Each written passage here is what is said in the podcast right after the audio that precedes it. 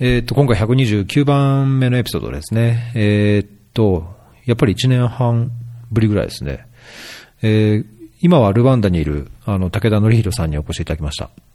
どうもどうも。お久しぶりです。武田則弘です。よろしくお願いします。お久しぶりです。なんか前回は退院終わって、えー、っと、これからいろいろ始めようっていう感じのところでお話を伺って、はい、聞き直したんですけど、あの、はい、エピソード聞きました？もうずっと前に？僕もあの、聞き直しました。ね。はい、あ、聞き直しました？昨日久しぶりに、はい、聞き直したんですけど、あの、なんか自分の声が暗すぎてちょっとびっくりしましたね。初めてああやって喋らせていただいたので、多分ちょっと格好つけて低い声で喋ろうと思ってたのかなと思ったんで、あの、今日はポップな感じで話していけたらなと思ってます。僕も 自分がなんかすすごい、まあなんか多分、あれヨルダンにいた時だったって、朝4時とか4時半にやってたんですけど、それにしても、あまりにも暗いなというか、武田さんはそんな暗く感じなかったけど、僕はちょっとなんか、ひどかったなと思って、だいぶショックだったんですよ。いやいやまあそんな朝早くからテンション上げられないですよね。すいません、そんな時間に話していただいて。いやいや、ちょっと上げないといけないなと思って、今日ちょっとあ 上げ上げで。上げ上げで。はい。行きたいと思ってます。よろしくお願いします。はいよろしくお願いします。あのなんかお互いあの時といろいろ違う感じというかね、あのいろいろ変化があったんでな、はい、なんか最近のこうあの近況報告も含めてできればと思うんですけど、はい、僕はヨルダンからまたエチオピアに戻ってきて、アフリカ離れたのに、ねえー、戻ってきちゃったんですけど、あのまあ、武田さんもアフリカ戻ってきちゃった、来ちゃったというか、戻ってきたくて戻ったんですもんね。そうですね、戻って、一応そうです、自分の意思で戻っていきたいと思って。戻ってきちゃいましたね。うん。なんか、あの、前回のエピソードでいろいろ、あの、今後の計画とか、あの、まあ、不安は、はい、不安はするほどないけども、こう、なんか楽しみはいっぱいあってっていう話でしたけど、うん、どうですか、すね、この1年半、いろいろあったと思いますけど、はい。そうですね、もうなんか1年半経ったのかっていうのが一番の感想ですね。あっという間で、本当にあのいろんなことがあったので、あっという間のこう充実した1年半だったなと思ってますね。うん。ちょっと今日はその1年半の間にどんなことがあったのかをまた細かく伺いたいんですけども、はい、まずはあの当時もお話ししてた、えーと、スタディツアースタートの、話を伺えればと思うんですけど、なんかすごいですね、はい、すごい順調にというか、あのいろいろツイッターでもなんか参加者の方の声をなんか聞くこともあるんですけども、はい、これまでその立ち上げたいって話してたスタディッツはどういう感じで立ち上げて、あのその経緯とあの、はい、どのようなことをやられてるかっていうのを伺いしてもよろしいですか？あ、わかりました。えっ、ー、と、今メインでやっている授業がそのスタディーツアースタートというもので、えー、主に学生向けにルワンダで1週間ほど滞在していただいて、ルワンダの、えー、現地のルワンダの人たちと、それから現地で働いている起業家の方とか、国際協力関係の方との交流を通じて、えー、あとホームステイなどもあるんですけども、うん、そこでルワンダの歴史、文化、暮らし、ビジネスなど、まあ、総合的に学んでいただくというツアーですね。で前回このフェアリー FM で話しさせていただいた時はまだ日本にいたんですけどもその後ルワンダに18年の9月ですかね去年の9月に渡航してそれからもうすぐ1年が経とうとしているところですね、うん、でまあ19年の9月からあ18年の9月からですね。スタディーツアーのスタートもほぼほぼ毎月開催をしてるんですけども、うん、えっと、今までにですね6回、7回ほど開催しています。すごいですね、これ、ホームページにあのビジョン、ミッション、その理念と実績出てますけども、はい、もうすでに50名以上の方、まあ、この8月も含めて50名以上の方がはい。参加されてるんですね。そうですね、おかげさまで、あのちょうど8月で丸1年やっと経つところなんですけども、それでトータルすると、まあ、スタディツアーのスタートと、もう一つ、個人向けの旅行のコーディネートで、ルア旅コーデっていうサービスもやっていまして、でそれとさらに法人向けの、えー企業の方とか、あとは8月には学校の先生方のツアーもあるんですけども、そういった法人向けのツアーも含めて、この丸1年で50人ちょっとの方々にルワンダに来ていただけることになりそうです。おーすごいですね。なんか、どうですか？実感として順調なはい感じですか、そうですね。予定通りというか計画通りな感じ？いや、予定よりは順調に進んでますね。やはり僕も、あの、もともとは、えっと、ホームステイの受け入れだけをボランティア時代にやってたんですね。うんえっと、青年海外協力隊としてルワンダに、あの、派遣されてたんですけども、その時に、こう、ブログをやっていまして、その中でこう、時々旅行者の方の話を聞くことがあったんですけど、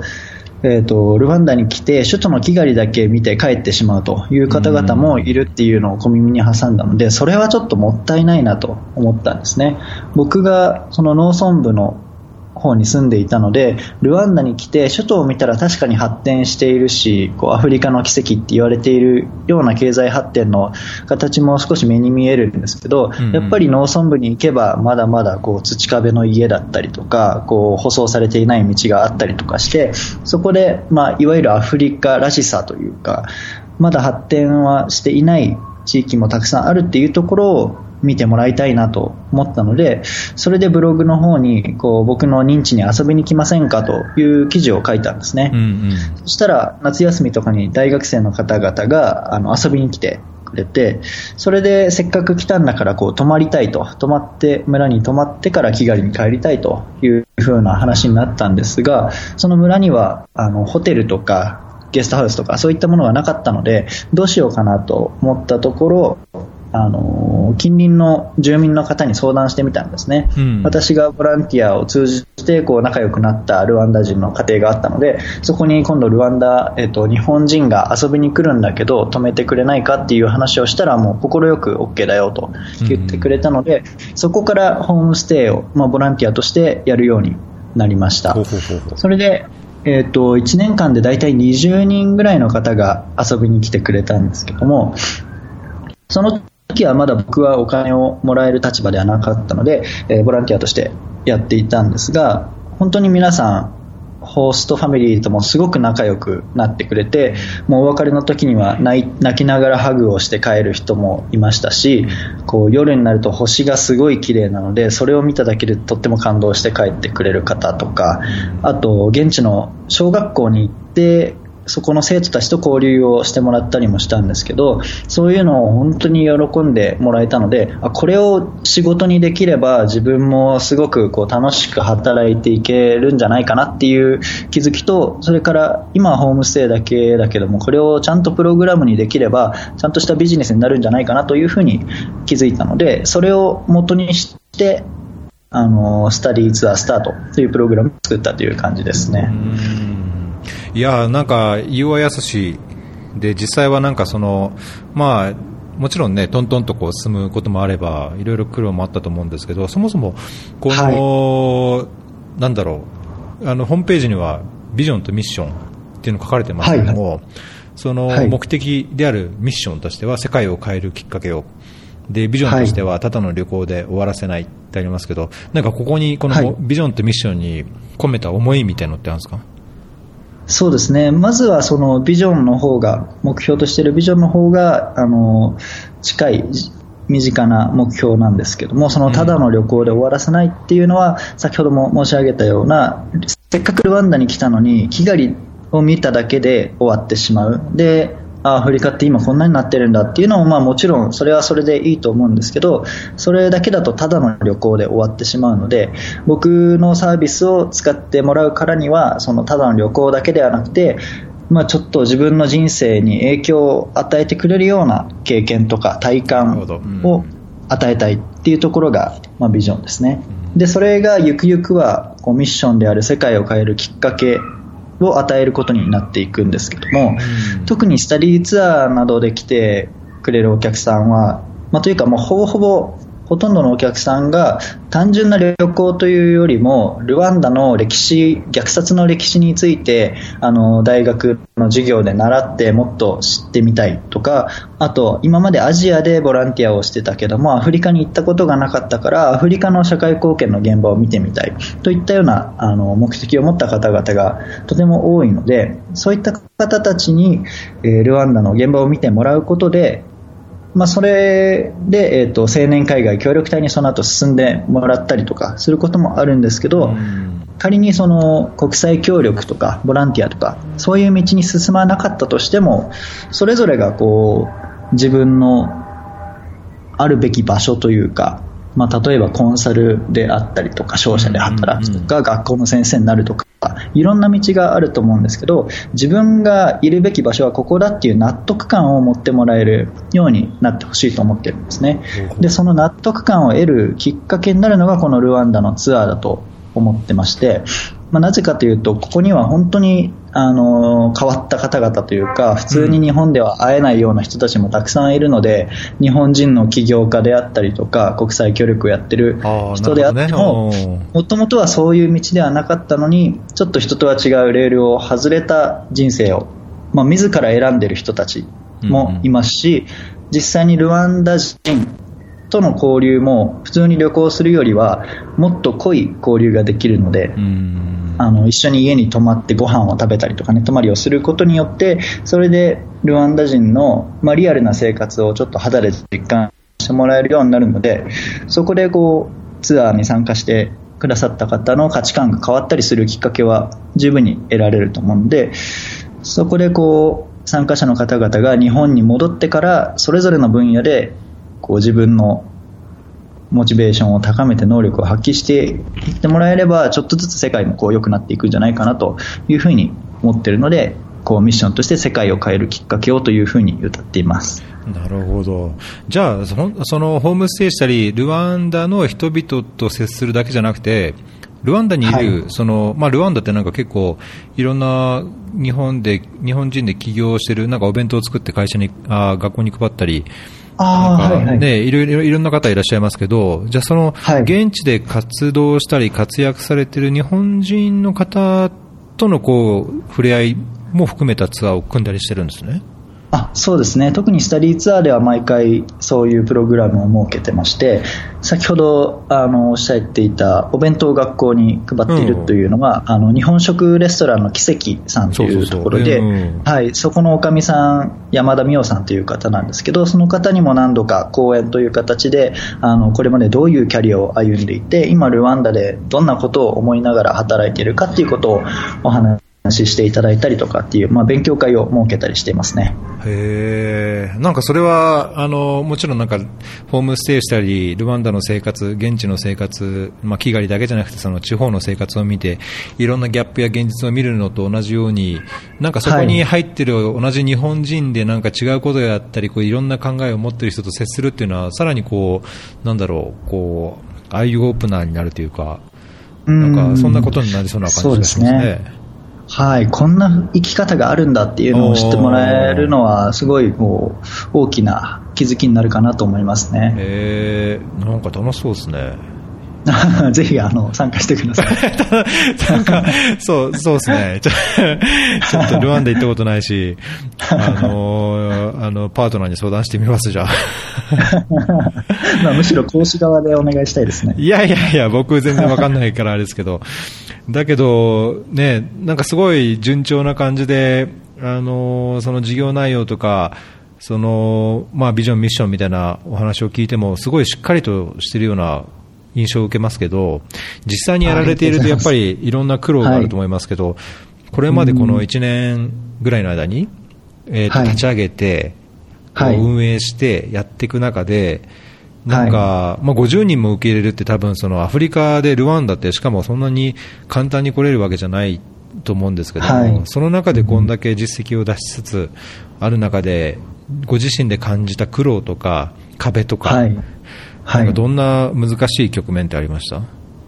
そうですね、こう苦労としては、一番は渡航者の方とそのご家族の方々の心配事をどれだけ減らせるかっていうところですね、もうよくある質問やまあ相談が、私は行きたいんですけど、親に反対されていて、ちょっと行けそうにないですっていうのが本当にすごく多いんですね。で、その参加者の方からだけでなく、あのご家族の方からも直接ご連絡をいただいたりすることもあるぐらいなので、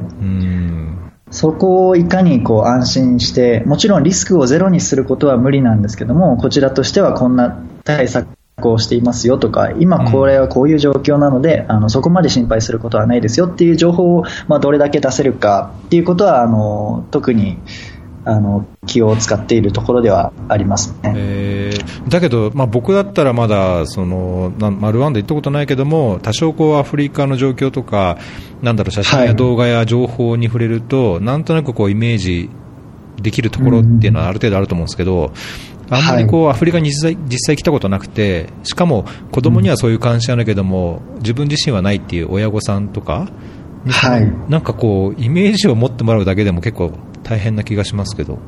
そうですね、そこのやっぱりこう、まあ、悪く言えば偏見というか、日本人のこうアフリカに対するイメージって、まだまだ裸で槍を持ってジャンプしてるみたいなのを想像する人もすごい多いと思うんで、まあ、そこであの役立ったのが YouTube ですね。今はちょっとあの途切れてしまってるんですけども、えと、一時期 YouTube に動画を上げていた時期がありまして、そこでルワンダっていうのは、えーとまあ、例えばアフリカの奇跡と呼ばれるくらい経済発展しているところですよとかアフリカで一番治安がいいと言われているところですよっていうのを解説する動画を上げてたんですね。なるほどでそれをあの参加者の方が、えー、お父さんお母さんとかに見せてくれてで、えー、そこでこうルワンダってあこんなに綺麗な街なんだとかで僕もその動画に映ってるのであこんなこんな人でもアフリカで暮らせるんだねって言われたあの、まあ、僕もそれはすごいよくわかるんですよ。アフリカに暮らしてる人って聞くとすごいこうなんかがたいが良かったりとかすごいひげ生えててめっちゃ強そうみたいな人のイメージがあると思うんですけど 僕みたいなひょろひょろの日本人でも全然普通に暮らせるっていうのがあのやっぱ動画の伝える力の凄さというか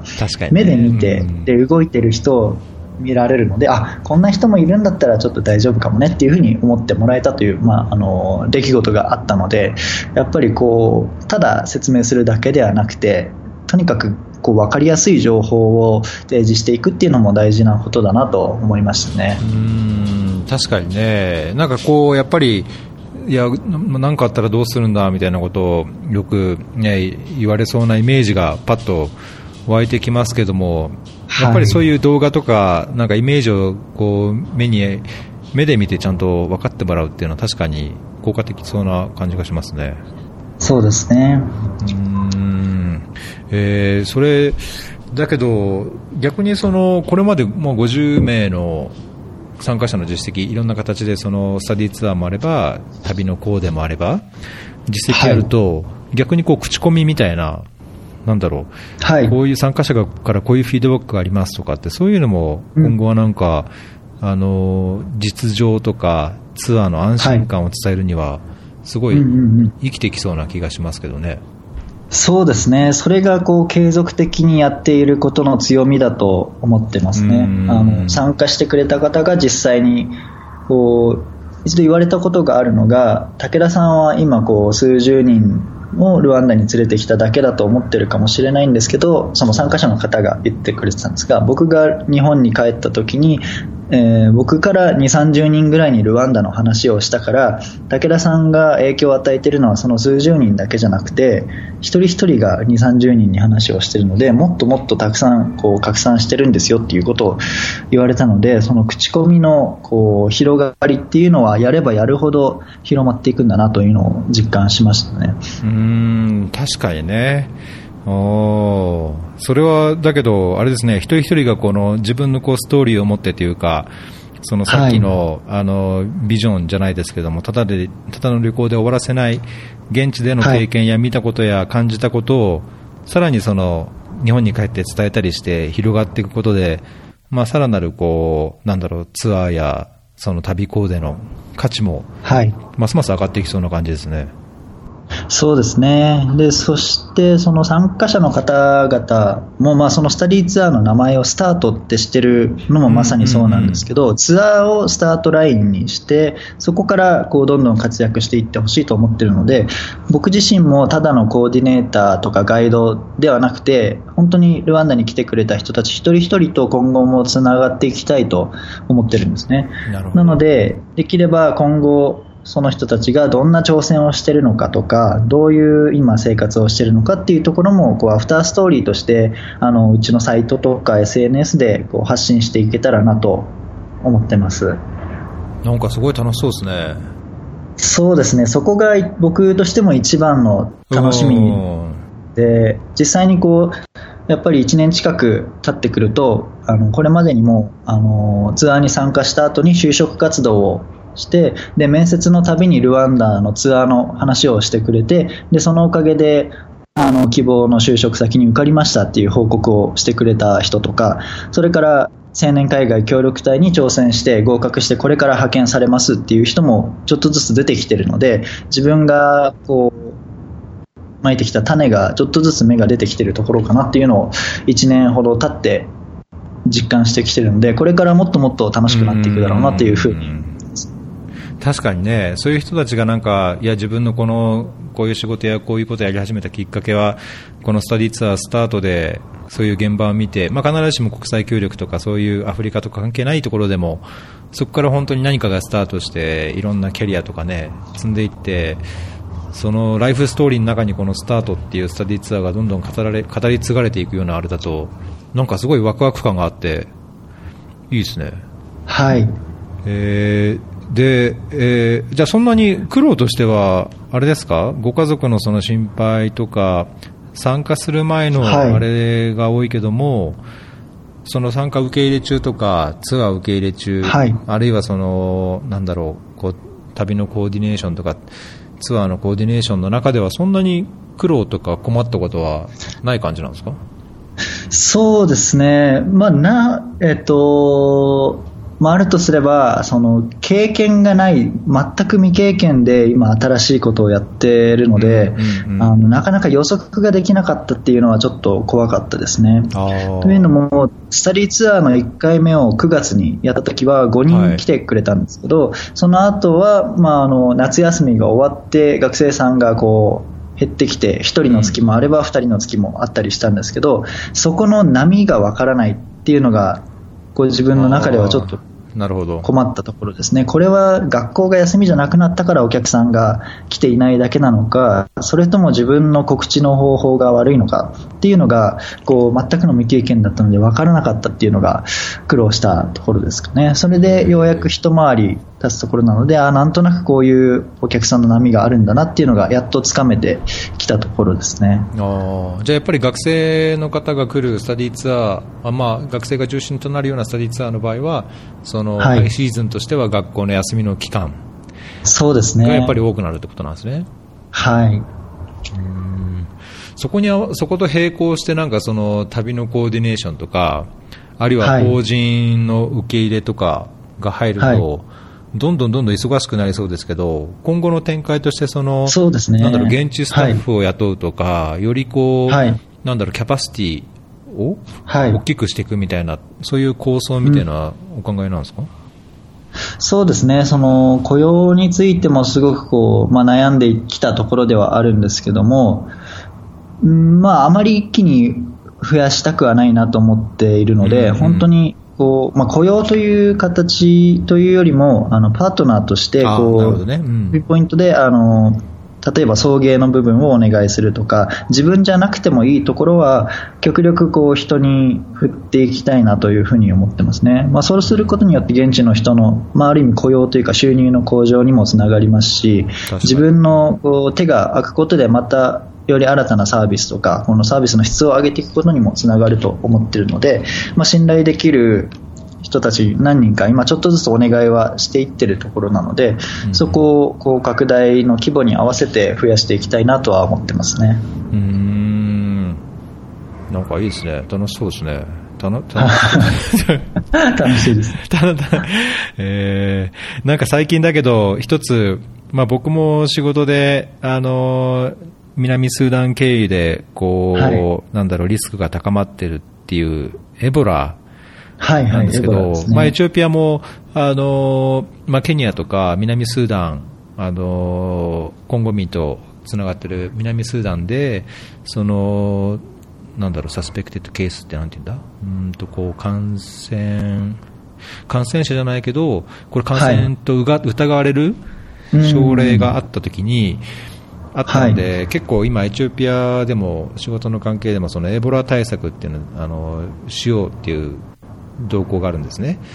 はい。でまあね、ルワンダだとそのウガンダでもやっぱりその国境からウガンダに入ったっていうケースもありましたし、うん。あのやっぱり陸つながりっていうことでは非常に心配されるところもあると思うんですけども、なんかこはい。うツアーでこう人を受け入れるとなると、そういうところの対応がすごい難しそうかなという気がするんですけど、うん。なんかこのエボラ関係のところは、今、どういうような対応を考えてるんですか、そうですね。あの、今のところルワンダでは問題なさそうなんですけど、もちろんその感染の可能性が少しでも出てきたりとか、大使館からこうメールが来るぐらいの事態になったら、当然ツアーは中止をするつもりですね。うんうんうんそこはやっぱり一番気をつけなきゃいけないことなので、お客様の安全が第一なので、そこはツアーは中止にしますね。もしそうなってしまったら。うんまあね、実際は、あのこうなんだろうこう水際作戦というか、まあ、それこそ国境を接していれば保健省を中心に、まあ、国際機関の支援も得てやってると思うので、まあはい簡単にはそう、まあ、首都なんか特に、ね、広がることはないとは思いますけど、まあ、結構ここら辺はねあのオーガナイズする側としても結構気を使ってなんか気づかれそうな感じがしますね。そうですね。今のところ、えっと、僕のうちのツアーでは、こう国境の方には行くことはないので、まず、うん。その政府とか保健省からも国境、コンゴ民との国境には近づかないでくださいという情報が出てるので、まずそこは徹底して守るところですね。まあ、あとはそのニュースルワンダのニュースになってたんですけども WHO がこうルワンダのエボラ対策をすごい称賛してるっていうニュースが出てまして、おあそうなんですか、うん。こうはい、すごい綿密な計画を練っていたりとか、あと、医療従事者へのトレーニングをしたりとか、コミュニティ教育してるっていうのが、あの、すごく評価されていて、だからこそ今、ルワンダではまだ発生が出てないというふうな記事が出てたので、まあ、それを見てちょっとは安心をしたんですけど、とはいえ、あの、あまりそういうニュースもね、完全に鵜呑みにするわけにはいかないので、うん。こちらとしても極力アンテナを張りつつ何かあった時にすぐ動けるような体制は取っておこうかなと思ってますうね。んまあね、実際隊あの協力隊員として2年間現地で経験されて、まあ、それをはい踏まえてのやっぱりこういう現地でのコーディネーションという意味ではなんか日本でこう単に、ね、あの旅行をこう斡旋する旅行会社と違って、まあ、現地の状況もよく分かっているでしょうし、まあ、そういう意味では、まあ、僕としてはすごい安心のできるような感じがするなと思うんですけど、これ実際にこの、まあ、スタディツアーでも、あの自分たちの旅のコーディネーションを依頼にするにしても、申し込みとか相談っていうのは、これホームページの問い合わせのところからご連絡をすればいいんですか？あそうですね、えっとアフリカノートの公式サイトがあるのでその中に申し込みフォームというのがありましてそれに入力していただくと、あのこちらに受信できますのでそこから申し込みができますね。なるほど。これ申し込み以外にも、何かこう、お問い合わせのページがありますけども、はいここのお問い合わせのところでは、なんかどんな連絡がよく来るんですか？あーそうですね、問い合わせとしては、まあ、それほど問い合わせ自体は多くないんですが、うん。そうですね、まあ、例えばあの、かなりマイナーなことというか、すごいトピックなんですけど、テレビ局の方、日本のテレビ局からルワンダをこう撮影したいんだけども、そのコーディネート、取材のコーディネートをしてくれないかっていうお話があったりとかはありますね。えー、なるほど。ね、ルワンダ、まあ、アフリカもティカットもありますし、いろいろアフリカの注目もやっぱり年々高まってると思うので、ルワンダにやっぱりこう拠点を置いてやってるといろいろあれですね連絡も来たりしそうだし、まあ、そういうのが仕事につながってかつこうアフリカをよく知ってもらうきっかけの、まあ、違う意味でのスタートになるような、うこう橋渡しになるとまたあれですね武田さんのこう役割もどんどんどんどん大きくなっていっていろいろ展開ができそうな気がしますね。そうですね、可能性はまあできることがあれば何でもやっていきたいなと思っているので、まあ、特に自分はこうツイッターとか SNS をあの強くやっている部分があるのでそこで個人の方から問い合わせも受けたりとかしてますのでこう自分はルワンダにこうベースを置いているので自分だからこそできるっていうこともあるかなと思っているので、まあ、何かこう力になれることがあればご相談いただけたらなと思ってます。いや心強いですねこれじゃあショーノートあのショーノートにあのスタートの仮登録フォームと、はい、ルワ旅コーデチェックシートを載っけておきますんで、はい、あありがとうございます。ぜひあれですねあのフェアリー聞いてこの当サービスを知りましたかのところにはフェアリー聞いて申し込みする方にはぜひフェアリー聞きましたと書いて。いいですね 書いてもらって ぜひなんかこう、まあ、国際協力に関してある人だけじゃなくてねこうアフリカに行くきっかけこうこうやっぱり信頼できるというかあの評判のいい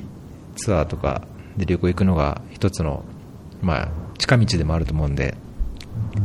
なんかスタートとかを活用してもらえると嬉しいですね。はい、お願いします。お願いします。僕からもお願いします。まあ、日本の方々からしたら、こう大手の名前をよく知ってる旅行代理店とかももちろん安心できるかとは思うんですけど、やはり現場のことを知ってるっていうのは、あのうちみたいな中小企業ならではなと思うので、確かにね。そこをね、はい、安心感を持っていただければなと思ってます。まあ、あとやっぱりなんか、ね、武田さんもおっしゃったようにその SNS とかでブログとか含めてやっぱり、ね、多くの人が知ってる人っていう意味ではすごい顔が見えて信頼できるっていう感じもするからなんかそういうのがいいようにこう働いて仕事も増えて人も来てより大きなこうつながりが広がっていってっていうなったらなんか楽しそうでいいですね。うん、そうですね顔が見える関係を大事にしたいなと思ってるので、うん、もうどんどんお問い合わせとかいただければなと思ってます。うんはいなんかいいななんか楽しそうでいいですね。僕も企業楽しいことばかりじゃないです。いや、まあね、実際はもちろんそうでしょうけど、まあいろんな苦労とかね、悩みや、こう、まあ不安もあるでしょうけど、だけど今回その、このスタート、企業とともに、まあ新たな生活をルワンダで始めて、どどうですか、ルワンダ生活、まあ仕事とは別に、その隊員生活とまた違った、こう、見え方とか、まあ生活環境ってのあると思うんですけど、はい。それほどなんか違和感なく戻ってきたルワンダ生活って楽しめてる感じですか？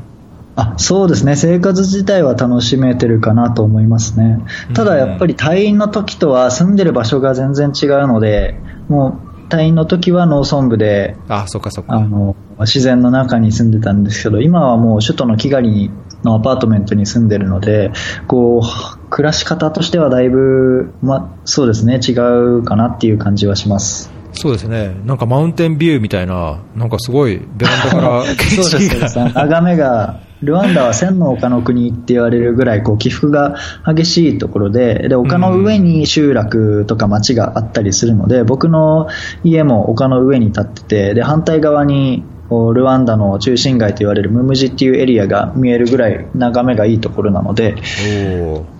はい、その眺めがそうですね一番いいですね、今、暮らしてて、えー、なんかすごいですよね。ベランダでちょっとこうお茶するだけで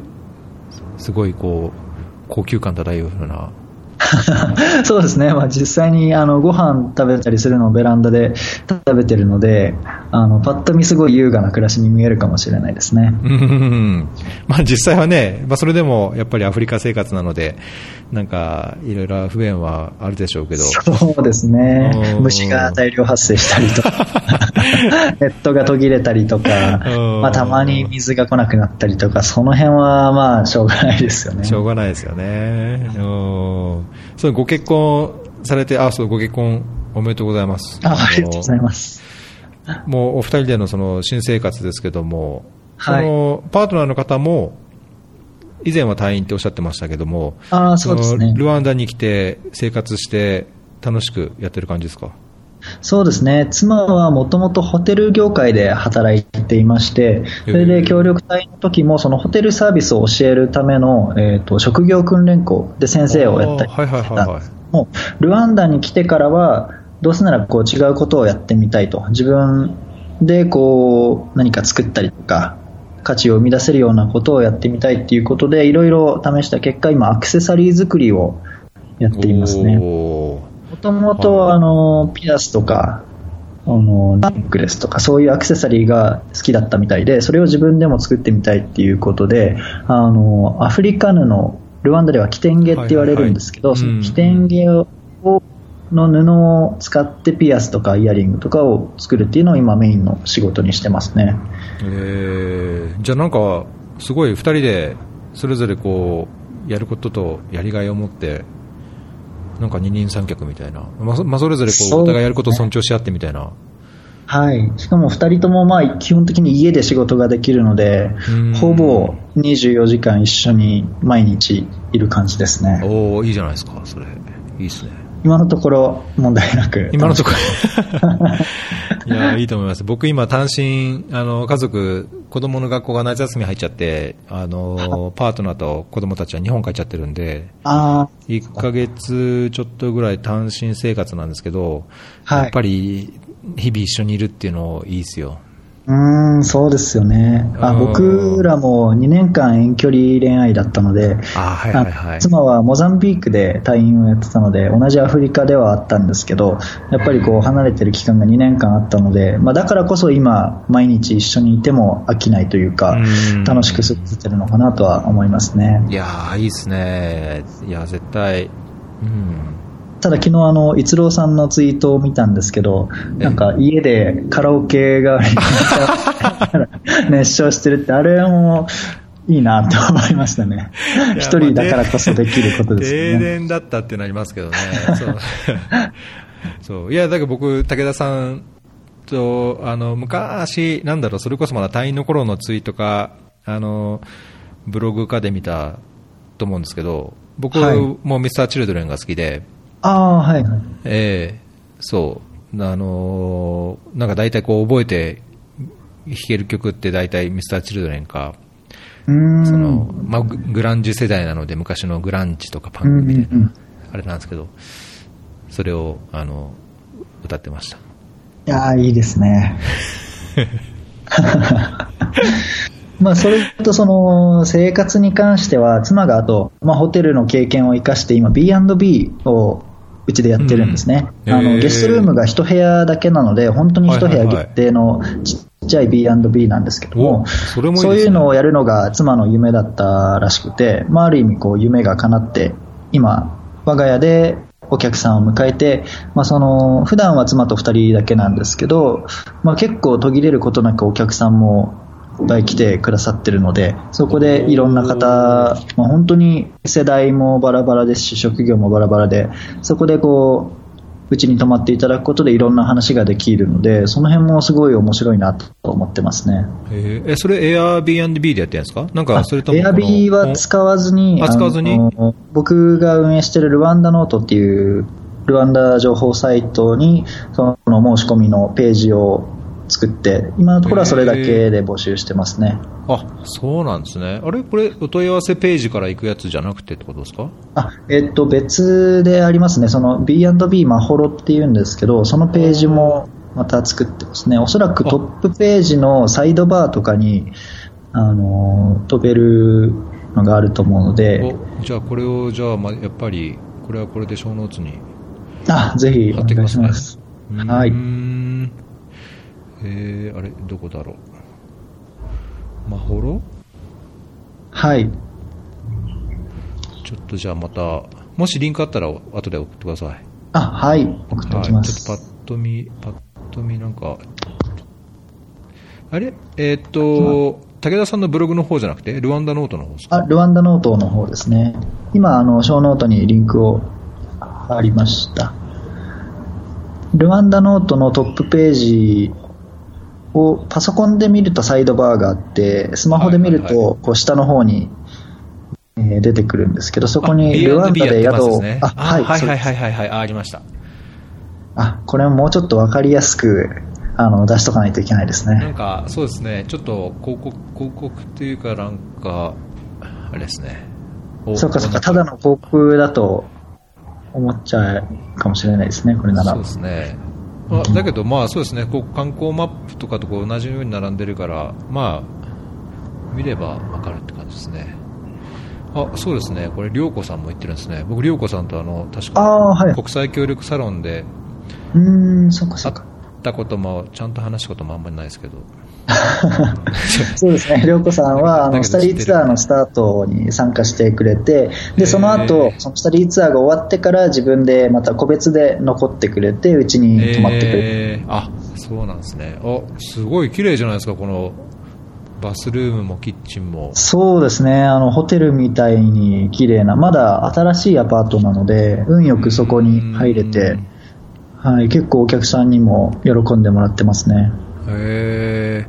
これは一応1名、1泊1部屋1名ってことですか？そうですね、一応2名までは、1部屋に2名までは行けますね。ただベッドが1つしかないので、ダブルベッドで寝て、寝ても大丈夫だっていうのがあれそうでばすね。おー。なるほど、なるほど。でも結構大学生の男の子2人で、あ、全然一緒のベッドでいいですって言って来てくれる人たちいますね。おーいいまあもちろんカップルの方とかもいますし、わかりました。じゃあ、うちは子供2人をベッドに寝かして、あの、その後僕は床で寝るように。床で マットレス用意しておきます。いやいやいや えーいやーなんかいいですね、こんな B&B。はい、これもまあ、あの、ルワンダに来て、妻は本当に最初、あの、何もゼロの状態で初めて来た。で、これだけこう自分で楽しく、しかも得意なことを活かしてできるのが見つかったのは、あの、夫としてもすごく良かったなと安心してますね。えーまあなんかスタートでねいろんなものを見ていろんな人と会って話してっていうのもあれですけどその参加者の方々にはその武田さんご夫婦のこうやり方とか仕事のこうやり方とかこう自分のこういろんな経験やノウハウを生かしてややられてることを見るだけでもなんかいろいろそれでもアイオープナーになるというかうん気づきやねこう新しいこう価値観に出会える気がしますね。そうですね。ツアーの、スタディツアーの参加者も1週間いて、僕はほぼ毎日顔を合わせてるんですけど、ちょこちょこその妻のアスカにも手伝ってもらうことがあって、で、そうすると、こう帰るときに何が良かったですか？みたいなアンケートで、あの、アスカさんに出会えたことが良かったです、みたいにこう感想を書いてくれる人もいて、1週間俺一緒にいたのに俺より助かなんだってこう思うこともあるんですけど、まあまあ、それはそうだよなって思いながら、妻にこう助けてもらってますね。なるほど。確かにね、まあ、最初に、いや、武田さん、ノリーレさんと会えて、やっぱり来てよかったですっていうのが来た後でっていうのは、そうですね、その一言はちょっと欲しいですね。えー、そうかそうか。なんかいろいろ本当、なんか楽しいワクワクがあって、羨ましい感じがしますね。いやいやいや、でも僕もそれはまあ見え方というか、うん。結構 SNS とかを見ていて、あのーなんでしょうね、嫉妬したりとか、うん。他のこう活躍してる人とかを見て、うわ、悔しいなって思うこともたくさんあるので、なんか僕もこう割とこう、なんでしょうね、そう言っていただける、楽しそうだなって言ってもらえたりとか、すごいって言ってもらえることもあるんですけど、でもやっぱり僕も同じようにこう他の人を見てこうちょっと悔しいなとかもやっとする嫉妬みたいなものを持ってしまうこともあるので、なるほどね。なんか、はい、面白いなと思いますね。確かにね。なんか鳥の芝は青く見えるというか、うん、なんかやっぱり、こう、まあそういうのはなんかわかる気がしますね。えー、なんかちょっと別の、あの、ネタ帳にある別のトピックに行くと、つい最近、はい、ヨーロッパにも旅行してましたけど、アフリカにも、なんか、はい、そうですね、アフリカ旅行してきました。どの、どこら辺行ったんでしたっけ？えーと、8カ国回ったんですけども、タンザニア、モザンビーク、マラウイ、ザンビア、ジンバブエ、ボツワナ、ナミビア、南アフリカですね。あのアフリカ来たことない人からしたら、聞いただけじゃどこにあるのか全然わからない。確かにね。あのルワンダがアフリカ大陸の中ほぼ中心よりちょっと右側にあって、で今言った8カ国はそれより南側ですね、全部まあ、東の方にちょっと行ってそこから南に下っていくようなイメージで最南端の南アフリカまでほぼ陸路で8カ国回ってきました。ああこれほぼ陸路で行ったんですか？あそうですね。あの、まあ、妻がバックパッカーみたいな旅行をしたいと今まであまりそういうのをやったことがなかったらしくって、僕は大学生の時にヨーロッパとかちょっと回ってたんですけど、まあ、そういうあのローカルな旅をしてみたいっていうことだったので、まあ、極力お金を使わないで陸路で行こうということで、まあ、タンザニアからモザンビークだけ飛行機で飛んだんですけど、あと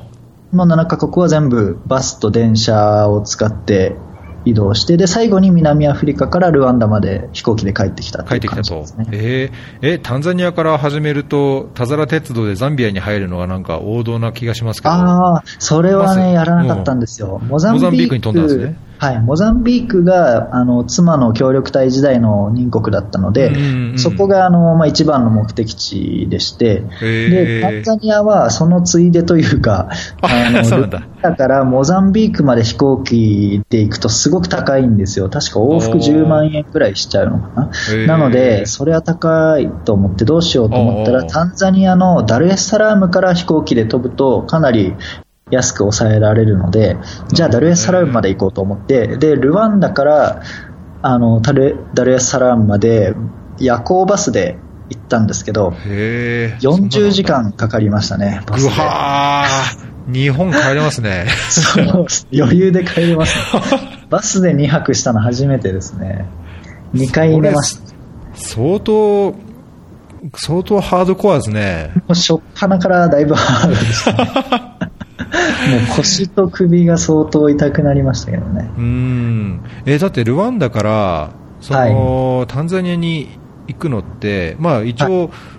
国境はつながってるけども、その、はい、このビクトリア湖の南をずっと行って、どんな感じで行くんだ？これ、ドドマを経由してダルに行くんですか？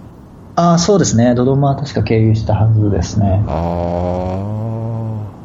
これすごいです ね。地図を見ると分かりますよね、結構遠いな。これ、田皿以上に結構なきつさじゃないですかね。へえ、じゃあまず陸路で40時間でダルにと行って、はい、ダルでちょっと刺身とか食べて、いやもう刺身も食べなかったですね、あのタンザニアは協力隊時代に5回行ってるんですよ。あ、そうなんだ、ね、だからもう、あの、本当に通過点というか、ちょっとだけあの、ティンガティンガっていう。モザンビークに安く、あ、その、作って。はいはいはい。ティンガティンガ村に行ったんですか？だけで。あ、行きました。前にも行ったことあったんですけど、そこで、あの、妻の B&B の看板代わりのものをちょっと作ってもらって。えー、もうそれだけでですね。それだけで。あと、モザンビークに安く飛ぶために行ったみたいな。感じそうですね、もうタンザニアは散々行ってたので、あのザンジバルとかも、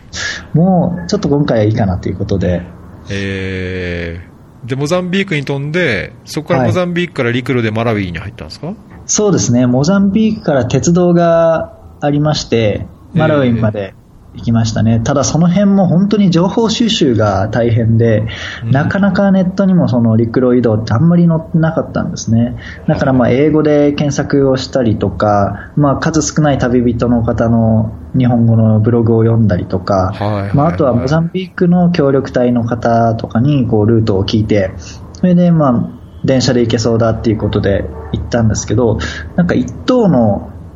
えっ、と、車両と2等の車両2つあって、うんで、普通日本人はこう1等の車両に乗るらしいんですけど、なぜか僕らは何も考えずに安い方でいいでしょって言って2等に乗ったら本当にすごいなんかザ・ローカルあの電車に乗る時もこう列に並んで係の人にチケットチェックされるんですね。で、僕らもそこにバックパック背負って並んでたら、お前らは一等だろみたいなことを言われて、どう外国人だから絶対に一等でしかありえないと思ったんでしょうね。でもチケットを見せたら、あ、二等かみたいな感じで、じゃあここでいいよって言われたんですけど、この現地の人もびっくりするぐらい、普通は外国人は乗らないみたいな車両に乗りましたね。まあ、乗ってみたらそこまで、もうもちろんシートはすごい硬くて、うんうん。あの乗り心地は悪かったんですけど、まあでもいけないことはないなっていうのは分かりましたね。え、これで、ど、あの、ブランタイヤじゃなくて、あの、なんだっけ、マラウイの首都、リロンゲまで行ったんですか？えっと、マラウイの国境の、国境まで行くんですか？あれどこまで行ったかな？そうですね、国境を越えて、で、そこからは乗り合いタクシーみたいので、あマラウイ港に行って、で、それからリロングエに行きましたね。あ、えーえ、これは、モザンビークからマラウイは何時間ぐらいだったんですか？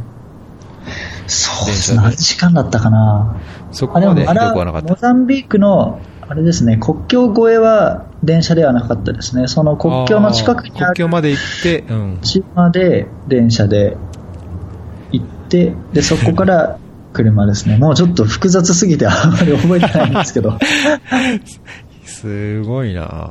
で、マラウイから、じゃあ、ザンビアに入って、チパタから、で、カテテからルサカに行ってったと。えっ、と、ルサカに行って、そこから高速バスでビクトリアフォールズの、あのリビングストーンですね。はいはいはいそこに行って、うんビクトリアの滝を見て、で、それから、あのビクトリアフォールズがかかってる橋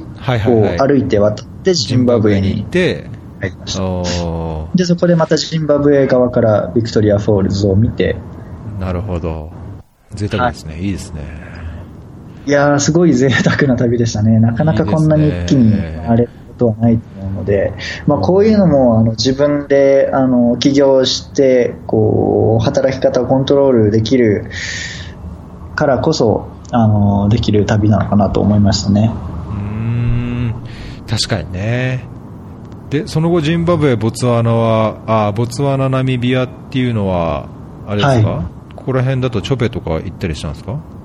えーっとですね、ジンバブエからまた電車で移動したんですけど、ブラワヨっていう都市がジンバブエにありまして、で、はいそこでマトポーっていう、こう、すごいでっかい岩がゴロゴロ転がってる国立公園に、を見まして、で、そこから、えっ、と、ボツワナのフランシスタウンうん、うにん、はいはい。入って、国境に近いところですね。うん。そうですね。よくご存知ですね。そんなところで、それから、あの、ボツワナの北の方にある、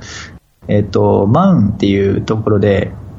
えっ、と、岡番号湿地帯っていうのあ、が、はいはいはい、岡番そこで、あこですね。ココロツアーっていう、あの、伝統的な、こう、木のボートみたいなやつに乗って、うんあの、湿地帯をはいはいはいはい。探検するみたいなツアーに参加しました。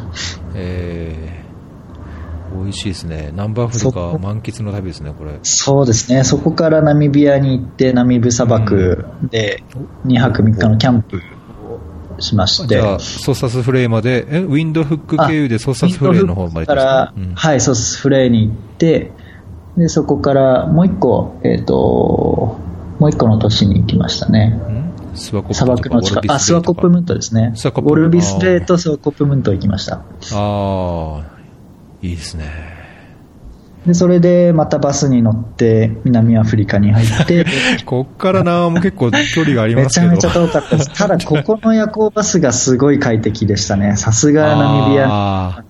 道もいいし、バスもいいし、みたいな感じはい。ですかね。2階建ての大きいバスで充電もできるし、なんか映画も。へ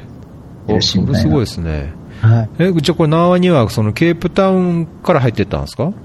そうですね。もうナーはケープタウンだけで。あ、そうなんですね。そこから飛んで帰ったんですね。はい、そうです。これすごいですよ。これ地図でこの今の工程を、まあ、飛行機のところも含めて線を引いたら、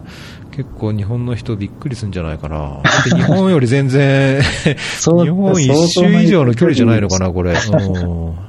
まあ、ぜひあの皆さんにも地図を見ながら聞いてもらいたい。そうですね。うんえー、どうですか、この旅の中で、いろんなこう、発見や驚きやトラブルや、なんか、まあ、事故がない方がいいですけど、なんか、はい、これぞっていうのは何かあります？そうですね、まあ、一番驚いたのが、他の国の発展度合いですね。ルワンダに住んでるので、ルワンダって割とこう注目をされやすい国で、日本にいても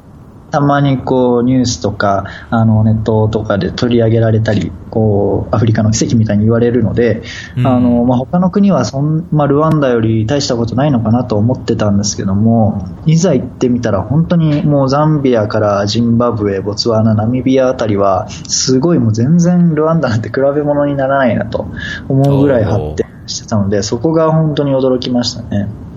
うん確かにね僕も住んだのザンビアだけでまあ、あのジンバブエ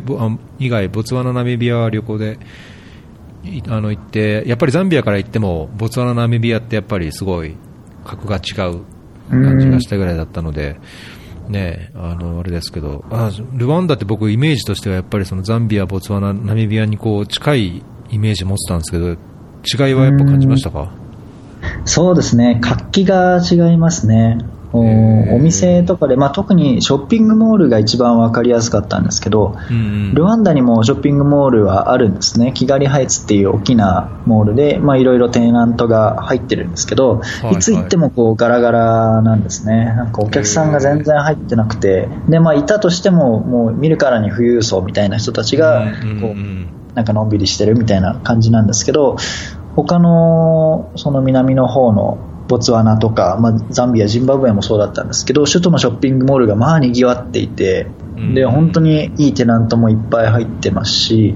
何よりそのお客さんの購買力っていうんですかね、普通に中間層と思われる人たちが普通にこう、その中に入ってるスーパーで買い物をしたりとかしてたので、それだけ買い物ができるお金をもみんなが持ってるんだなっていうのがびっくりしましたね。ルワンダだとまだそこまで買い物ができる人たちって本当に限られてると思うので、それだけやっぱ国の豊かさが違うんだなと思いましたね。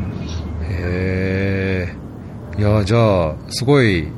なんか楽しくもあり、いろんな景色も見て、いろんな違いも感じて、やっぱり充実した旅行になりました？はい、もうあの反省しましたね、ザンビアとかちょっとバックしてた ところがあったので、ジンバブエとかもめっちゃすごいじゃんと思って、あのやっぱり自分の目で見て、まあ、そもそもし全く知らなかったんですけどね、調べれば分かることだったかもしれないんですけど、自分の目で見たっていう実感はかなり大きかったですね。なるほど、まあ、確かにね、百分は一見にしかずというかね。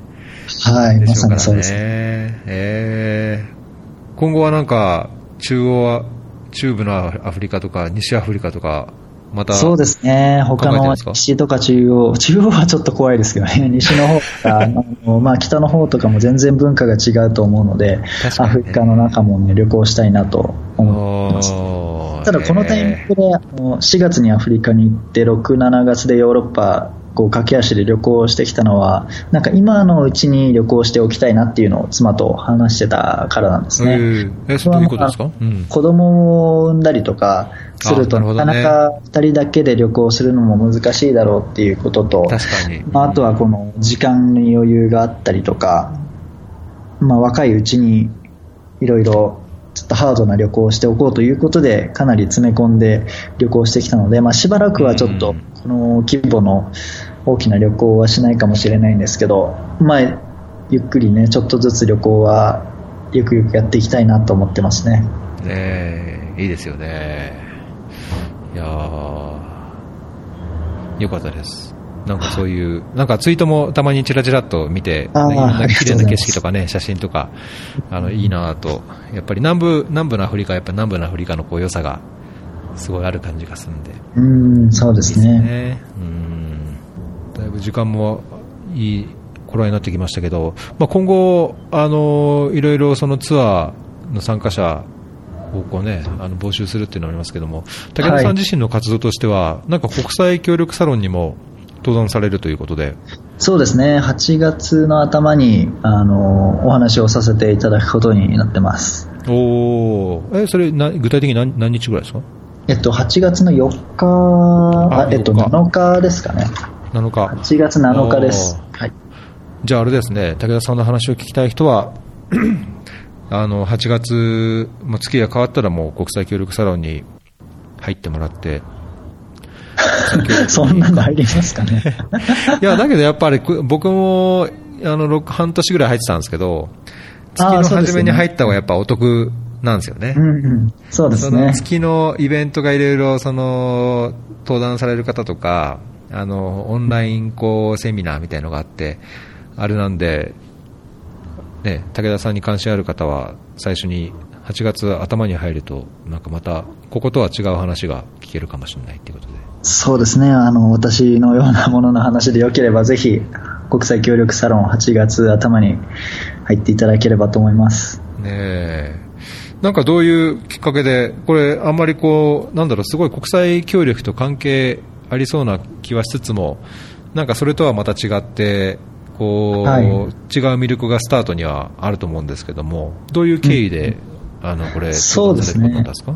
はい。まあ、目的としてはがっつり告知なんですけど、つあの、うん。ツアーの宣伝をしたいなと思いまして、で、そこで、まあ、自分の SNS とかブログだけでは届けられない人たちもきっといるだろうなということで、まあ、国際協力サロンはもともと、あの、田西さん、田西良也さんがやられてますよね。うんで、あの、ツイッターとかを拝見してて、まあ、同世代でもありますし、すごくこう、親近感を覚えてたんですね。なんかこう、はいはい SNS とかで結構がっつりやってる人って、なんとなく、なんでしょうね、ガツガツしてる人が多いというか、ちょっと勢いが強すぎて、こっちがうってなっちゃうみたいな 人も多いっていう勝手な偏見があるんですけど、はい葛西さん、なんかこう、柔らかそうな、あんまりそこまでこう、ガツガツ確かにね。してないっていうイメージが それがなんか僕がすごい好きで、葛西さんとちょっと仲良くなりたいなと。まあ何度かこうやり取りもしてたんですけど、ええまあそういうのもあって最初に葛西さんの顔が浮かんで、で、まあ、それもあり、あと国際協力サロンからはすでにあのうちのツアーに参加してくれてる方々もいたので、すごくこう親和性が、あ、そうですね、涼子さんとかなんですけど、あの親和性が高いなと思ってたので、そこで、あの、なんでしょうね、サロンの中の人たちにこうツアーのお話をできればなと思ってお願いをしたというところですね。うん確かになんかその親和性高そうな感じしますよね。なんか国際協力でその現場とかそういう国に関心はあるけども、あんまりこうか実際まで関わったことがないとか行ったことがないっていう人がこう、うん現場を知るきっかけになるっていう、はい。かつなんかさっきの話だと、ただその現地の人と触れ合うだけじゃなくて、そこで活躍してるとか仕事してる人いろんな人とこう触れ合うっていうスタートのツアーとの親和性みたいなのは、なんかいろいろ、まあ仮に国際協力に最終的に進まなくても、サロンに関心あって入ってる人には親和性高くて、こういろんな一歩を踏みやすい、まさにスタートを切りやすいような感じがやっぱしますけどね。そうですね、まあ、アフリカにもいろんな国があって、まあ、それぞれいろんなツアーもあるかとは思うんですけど、特にルワンダってこうアフリカの中でも治安もいいですし、英語も通じますし、そういった意味でもこうルワンダのツアーだからってことで選んでもらえたら、初めてアフリカに行く人でもこう参加はしやすいかなと思ってますね。いいですね。じゃあ、これは、じゃあ7日、ん ?7 日でしたっけ？はい、8月の7日です。うんこれサロンのメンバーだけしか聞けないですもんね。だからサロンに聞きたい人は入ってもらってって感じですね。はい。うん僕は6月いっぱいで辞めちゃったんですけど、そうみまあ、だけど、あのーなんだろう、国際協力をいろいろ知りたい人とか、あのーやっぱりいろんな経験のある方の話を、ね、ササロン内だけのこう、話、あいろんな会議とかオンラインのツールで聞いたり、相談したりできるので、あの、関心ある人はね、ぜひ入って、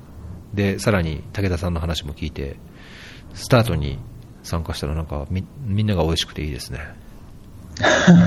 そうですね、まあ、みんなが美味しい感じに みんなが美味しい感じでやっていけたらなと。ウィンウィンです。フェアリーはいも、えーフェアリーも聞いていただけると僕も美味しくて、そうですね。はい。いやーなんか前回の時その協力隊でいろいろ、いろんなこう、けなんだろう、現実、水の防衛隊というか、水衛星で行ったけど、全然水と関係ないっていう状況の中で、い。ろいろやられて、ね、あのー、起業してっていう話をした後に、こう1年半経ってすごい、なんか、なんですなんか成長してるなんていうと、すごいおこがましいですけど、いやいやいや、ありがとうなんかすごい、えーまあ、努力もされてるでしょうし、なんか楽しいいろんな成果と発展があって、なんかいいですね。なんかぜひまた、こう、しばらく経ったら、いや、最近こんなことしてますみたいな、アップデート、フェアリーでしてください。あ、ぜひぜひ、またいつでも出させていただいたらありがたいです。嬉しいです、僕もそしたら。もし、あの、パートナーの方も関心そうですね。妻は今ね、声かけたんですけど、私はそういうのあの恥ずかしいから嫌って言われました。まあ今度気が向いたら、えー、うちのパートナーも基本的に、あの、僕のやってることは、あんたが好きでやってることだから私関係ないみたいななんで そうなんですね。まあその割にはいろいろあちこちで宣伝はしてくれてるんですけど、あんまりこう出てくれないっていうのが、うん、まあ、あれ、ありますけどね。はい。じゃあ、今日は、そうですね、こんなとこですかね。はい。はい。いや、なんか楽しく、あのー、楽しくお話を伺えてよかったです。ああ、こちらこそ、楽しかったです。えー、はい。なんか金曜日の花金の、なんかいい時間に、お時間ありがとうございます。あ、いやいや、とんでもないです。はい。はい、じゃあ、また今後もぜひ頑張ってください。はい、ありがとうございます。はい、じゃあ今回のゲストよろしくお願いします。お願いします。今回のゲスト、ルワンダから武田信弘さんでした。ありがとうございました。ありがとうございました。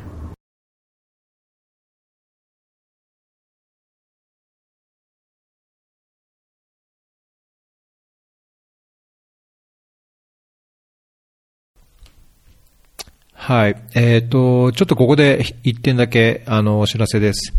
えっと、8月10日の土曜日に、あの、初めてのフェアリーのオフ会といいますか、公開収録のミートアップを開催します。えっ、と、いろんなゲストの方がいらっしゃって、詳細はあの、小ノーツのあの、プログラムの中をご覧いただければと思うんですが、え主なテーマとしては、国際協力の仕事やキャリア、あと、アフリカジェンダー、メディア、パレスチナっていう、